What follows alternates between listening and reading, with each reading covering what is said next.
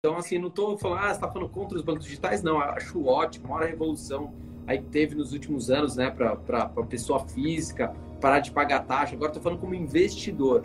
Eu ainda não tenho aquela segurança de falar ah, banco digital certeza que vai porrar, né? É só ainda uma promessa que pode ser que vingue ou não. Eu sei que o Itaú vai continuar existindo daqui 20 anos, os bancos digitais já não sei. É, você estava falando do Banco Itaú, Fabrício. Eu costumo brincar que o risco do Banco Itaú, na minha opinião, é menor do que o risco do Brasil. Então, o dia, que o, o dia que o Itaú quebrar, provavelmente o Brasil já vai ter quebrado. É o que eu sempre falo. Se fosse hoje, agora, tem, tem sei lá, para falar de valores altos com vocês, tem que ser, sei lá, tem 100 milhões ali parado. Seria Itaú ou Itaúsa? Vocês têm mais algumas ações de banco? Vocês têm Banco do Brasil?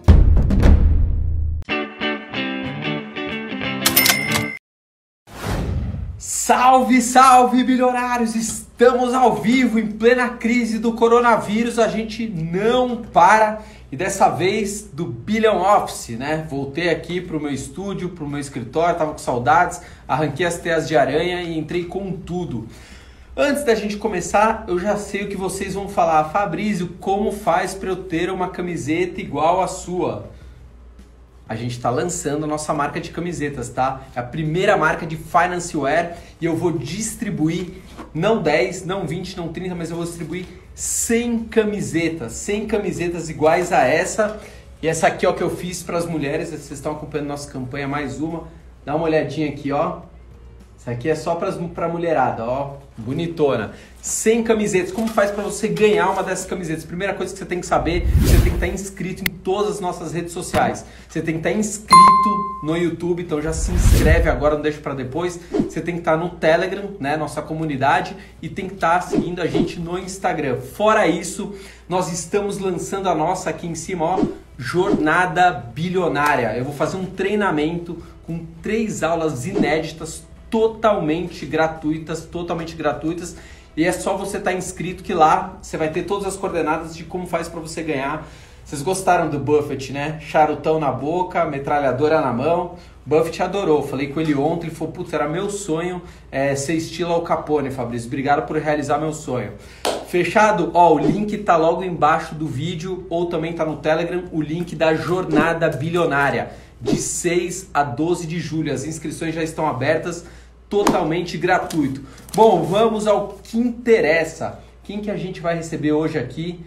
A sucessora do mestre das ações, Luiz Barsi, né? A filha do Luiz Barsi, o bilionário da Bolsa de Valores, e o Felipe Ruiz. Da onde que eles são? Ações garantem o futuro. Esse é o projeto deles, concordo plenamente com eles.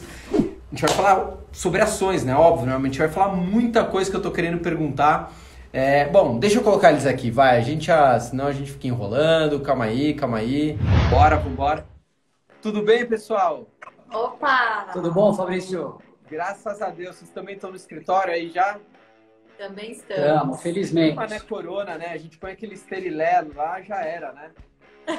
Nada. É, tem, que, tem que levar a sério, porque eu vejo porque meu pai fica em casa, né? Então a gente tem que proteger aí os mais vulneráveis, pessoal que está na zona de risco aqui, mas estamos tomando todas as precauções aí devidas, né? E a, e, a, gente voltou recentemente, a gente passou um bom tempo isolado aqui, viu? Então, é igual eu, voltei essa semana pro escritório. Primeiro foi precisava fazer uma faxina, tiraram tudo, detetizaram, aí a gente podia entrar, né? Com máscara, tudo, né? Não, com certeza, é tem que tomar aí. cuidado, né?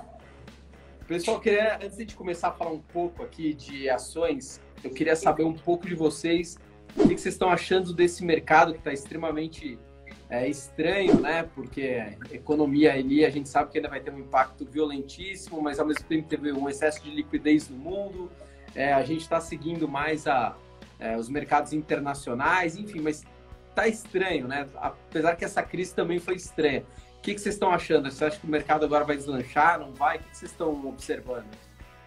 É, Fabrício, é difícil a gente tentar prever o futuro, né? A gente sempre acha que quando está subindo, vai continuar subindo, né? E aí não uhum. vende, e quando está caindo, vai continuar caindo e nunca compra, né? A gente, assim, se exime de tentar é, é, prever o futuro para onde vai o Ibovespa, né? E presta muita atenção nas cotações das empresas individualmente. Né? O mercado, uhum. ele não necessariamente reflete o presente. Né? Ele, muitas das vezes, vai refletir a expectativa. Então, lá atrás, em março, a gente não tinha uma visibilidade da, da, do real impacto do coronavírus. Hoje a gente já tem. Então, o mercado está reagindo aí, na minha opinião, às, aos diversos pacotes aí é, que têm sido implementados na economia para tentar dar um up, né? Uhum. Mas é assim, a gente tá, tá só olhando, a gente fez muitas compras lá em março, abril e por agora a gente está só observando. É exatamente isso que eu ia falar com vocês. Né? Eu vejo um pouco seu pai né, dando as entrevistas, ele falou, meu, tô fazendo a feira aqui, né? Tô na Xepa e tô comprando tudo. Acho que vocês devem ter acompanhado, óbvio, né? Vocês vão na mesma onda. Vocês saíram literalmente as compras, compraram muita coisa? É, acho que o último momento de compras fortes que a gente teve foi ali naquele pedido de demissão do Moro. É, uhum. Ali a gente entrou comprando forte. Naquele momento onde a gente tinha um circuit breaker por dia ou mais, é, a gente conseguiu aproveitar, mas era um momento ainda de muita indefinição, né? A gente sabia que muita coisa estava barata, mas que ainda poderia ficar muito mais. Então a uhum. gente comprou com cautela quando se estabilizou, a gente comprou um pouco mais, mas esse evento do Moro foi, acho que, o último momento de, de as compras, como você disse, aí encher o carrinho da feira, né? A gente fala assim, tá tudo extremamente barato, descontado. A gente, pode ser que a gente misture uma crise mundial com uma crise interna, né? Política, falou, o cenário catastrófico perfeito para descontar todas as ações e a gente sair às compras. Exatamente. Exatamente. E eu, eu, já sei que vocês adoram, igual eu, adoro o setor financeiro. Estou errado ou não? certíssimo. Tá corretíssimo, tá corretíssimo. A gente tem uma, uma regrinha de ouro que a gente segue, que a gente chama de cinco à prova de bala. São, são cinco setores que são as nossas que geralmente são a nossa prioridade. Né? A gente vai falar uhum. mais de dois deles, né? Bastante bancos e energia, mas é o best. Então é bancos, energia saneamento, seguros e telecomunicações, né? E energia uhum. e banco são as nossas preferidas aí do, do momento. Tá, é o carro-chefe de vocês. Vocês é sempre vão assim mais tranquilos, onde tem uma maior previsibilidade, apesar do, dos bancos terem, principalmente eu vi o Itaú, o Bradesco, eles fizeram umas projeções de inadimplência ali bem catastróficas, né? Aí eu fiquei pensando, falei, será que eles estão achando que vai dobrar mesmo a inadimplência? ou eles querem segurar a Brasília que estão querendo aumentar o imposto, né? É, particularmente, né, minha opinião pessoal, é de que eles aprenderam bastante com, com as recessão, a recessão dos anos passados, né? Hum. E eles acabaram não fazendo essa PDD, né? Não foram conservadores e acabaram carregando esse custo ao longo de muitos anos. Então, eu acho que já prevendo, de fato, uma, uma deteriorização, é, já preferiram levar isso a balanço de uma vez para caso hum. isso não fosse tão catastrófico assim, você vai revertendo essa provisão. Né? Então, acho que eles foram bem mais assim é, zelosos nessa questão por um aprendizado por um aprendizado passado, né? Uhum. É, de certa forma, o que você fala tem muito fundamento também, né, Fabrício? Porque os bancões eles estão sempre ali apresentando aqueles lucros astronômicos, todo mundo fica de olho nesses lucros e que é um pedaço deles, principalmente um momento como que a gente está vivendo. Então a gente Sim. teve algumas, algumas propostas aí tramitando, quer dizer, ou quase tramitando, como aquela do aumento da alíquota da contribuição social. Eu contei cinco. É, pois é, mas sempre aparece Sim. uma, vai embora, outra aí não entra na pauta do Senado, volta. Teve aquela do teto de juros também, né, do, do cartão de crédito, já teve do cheque especial no ano passado. Então, vira e mexe aparece e a gente tem aproveitado, e a gente vem falando dos bancos, não é de hoje, acho que nos últimos dois anos, pelo menos, aí a gente, a gente já vem percebendo que os bancos vêm sendo injustamente penalizados na Bolsa, na nossa visão, muito até por essa questão das fintechs, né? Sendo que a gente entende que as maiores fintechs hoje em dia são os próprios bancos grandes, os bancos tradicionais é, porque uhum. tem canais digitais enormes, tem uma flexibilidade que é, não é tão clara em alguns, mas eles estão buscando aumentar ainda mais. Então, para a gente, a gente, desde que a gente nasceu, a gente sempre viu o banco ganhar dinheiro no Brasil e provavelmente é o que vai continuar acontecendo nos próximos anos. É, e que a gente vê né, tá no balanço agora do, do, trimestre do Inter, né, que é um dos principais players aí, né, de capital aberto, é difícil rentabilizar a operação né, do banco digital, porque demanda altos investimentos em tecnologia, as fontes de receita são, são muito poucas, né? E aí fala, ah, mas ele está ganhando escala. Tudo bem, pode ser que no Bank o Inter consigam rentabilizar mais para frente, depois tiverem, é, sei lá, o Inter, o Inter tem que ter, sei lá, 20 milhões de clientes, no Bank talvez 50 milhões, não sei. Mas por enquanto não é o que a gente está vendo, né? A gente não sabe se essa fórmula realmente vai funcionar no, no médio prazo ou não. O que a gente vê é que o, os bancos grandes continuam fortes, como sempre. Todo mundo fala assim, ah, mas eles estão morrendo de medo do, dos bancos digitais. Mais ou menos, né? Mais ou menos, né? Ainda eles fazem cócegas nos grandes. Você tem outro dia a gente estava falando com, com, um cliente nosso, enfim, uma, uma grande construtora. Eles precisavam do financiamento de 500 milhões para uma obra, uma das maiores obras aqui de incorporação de São Paulo. Eles vão pedir 500 milhões para quem? Eles vão pedir para um banco digital? Não tem lógica, né? Então, assim, não estou falando, ah, você está falando contra os bancos digitais? Não, acho ótimo, maior revolução aí que teve nos últimos anos, né, para pessoa física, parar de pagar taxa. Agora estou falando como investidor. Eu ainda não tenho aquela segurança de falar banco digital certeza que vai porrar, né? É só ainda uma promessa que pode ser que vingue ou não. Eu sei que o Itaú vai continuar existindo daqui 20 anos, os bancos digitais já não sei. Mas aí eu queria ouvir um pouco de vocês, eu queria ver que tipo de, de bancos vocês gostam. A gente pode começar pelo que vocês mais gostam, aí a gente vai desenrolando. Tá. É, só para falar assim, basicamente da estratégia global que a gente usa, né? Claro que o dividendo é o meio pelo qual a gente tenta se aposentar, né? Mas a uhum. carteira previdenciária, ela é, é, é, ela é muito mais do que isso, né? A gente procura sempre empresas de setores perenes, né? Que são aquelas empresas que é, é produzem é, produtos ou serviços tão essenciais para a nossa economia, para a nossa sociedade, né? Que nós não poderíamos viver sem.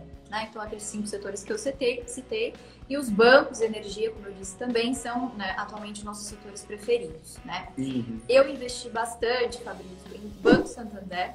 Né? Eu tenho a PN, SAMB 4. Né? Para quem não sabe, o Banco Santander é o terceiro maior, é, o terceiro maior banco brasileiro, é o único banco internacional com grande escala aqui no país. Né? Uhum. É um banco que acabou se consolidando aqui nos anos 2000 com a compra do Banespa. É, enfim, é, uma grande, é um grande banco, sou, sou inclusive também correntista, participo lá do conselho também. Então vejo aí bem de perto o quanto é um banco sólido, enfim, que estava bem descontado, né? Acabou, acabou ficando para trás aí lá em março, abril, acho que ainda está um preço até atrativo, com yield aí de mais de 10%, né? Então foi um daí do, dos meus preferidos do banco, né? Agora o Fê tem, tem outra, outra escolha, né, Fê? É, você estava falando do Banco Itaú, Fabrício. Eu costumo brincar que o risco do Banco Itaú, na minha opinião, é menor do que o risco Brasil. Então, o dia que o, o, dia que o Itaú quebrar, provavelmente o Brasil já vai ter quebrado. É o que eu sempre falo. Na verdade, eu falo ao contrário. Né? Assim, o dia que o, que o, governo quebrar, tudo já quebrou. Mas no seu caso, está falando é o contrário. Mas é o Brasil dá um default do que o Itaú. É, é, exatamente. Então, eu, eu invisto no Banco Itaú há muitos anos. Eu comecei na Bolsa em 99 e o Itaú deve ter sido minha segunda ou terceira ação ali no início dos anos 2000. É, é, uma, é uma. Além de ser um excelente banco, eu enxergo a corporação como uma excelente empresa também. E uma empresa que sabe tratar muito bem, sabe agradar muito bem os acionistas. Então, uhum. é, eles têm uma política de remuneração através de dividendos muito clara. Eles costumam é, fazer programas de recompra de ações, bonificações. Então, ele está sempre oxigenando essa base acionária e, com isso, ele acaba entregando um retorno muito expressivo. No ano passado, eles acabaram fechando o ano com um payout astronômico, se eu não me engano, acho que foi em torno de 70%, 80% quase, né? Foi muito, extremamente alto é, nesses, uh, nesses últimos meses, e mais do que justo, eles acabaram reduzindo o payout, até por uma determinação do Banco Central, que eles só podem distribuir hoje é, no máximo 25% do lucro até o final do ano. É o mínimo. Mas ainda assim, é, a gente acredita, a gente nunca compra uma ação pensando no dividendo do mês que vem ou do semestre que vem. Então, é, o, o preço que a gente paga na ação hoje é um yield on cost, né, um retorno em dividendos em função do preço que a gente pagou, extremamente alto daqui a 5, 10 anos. Então, eu costumo investir, eu tenho na minha carteira tanto o Itaú quanto a Itaúsa. É, eu olho mais para a Itaúsa, que, é, para quem não sabe, é a holding controladora do Itaú e de algumas outras empresas, como a Alpargatas, a Duratex, a MTS, ela tem uma participação de uma empresa de, de é uma transportadora de gás, dutos de gás natural, e ela está agora praticamente fechando a compra, caso seja aprovada no CAD, muito provavelmente vai, é, de uma distribuidora de GLP, que é a Liquigás. Então ela uhum. pode aumentar ainda mais o seu tamanho, só que por ser uma holding, ela costuma negociar com desconto em relação às suas participações. Esse desconto da Itaúsa, ele oscila entre 16% e 25%. Então, quando o, aumento, é, o desconto da Itaúsa em relação às controladas aumenta, eu gosto de investir nela. Quando esse gap diminui, eu costumo ir mais no Itaú, mas a gente olha, é claro, outros fatores como o yield de dividendos e, e muitas outras coisas na nossa tomada de decisão. Hoje vocês estão, se fosse hoje, agora, tem, tem sei lá, para falar de valores altos com vocês, tem que ser, sei lá, você tem 100 milhões ali parado. Seria Itaú ou Itaúsa?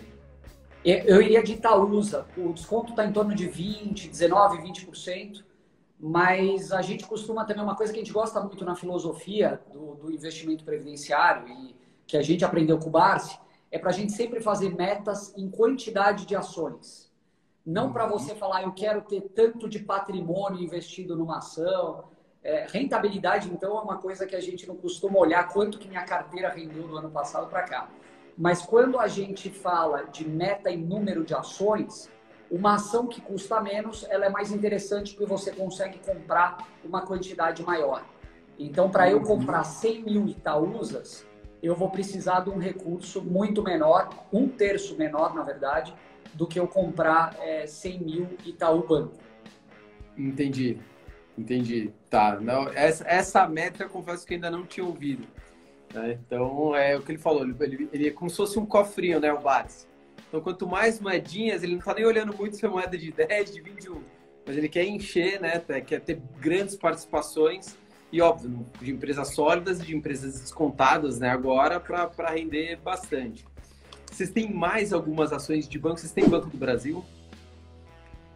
Eu tenho o Banco do Brasil, eu tive Banco do Brasil no passado, eu vendi Banco do Brasil no momento que é, o gap dela é, em relação ao Itaú ficou muito grande, ela descolou muito, ela uhum. andou e o Itaú ficou para trás, eu acabei trocando meus bancos do Brasil por mais Itaú, mas agora na crise, coincidentemente, acabou sendo a ação que eu mais investi.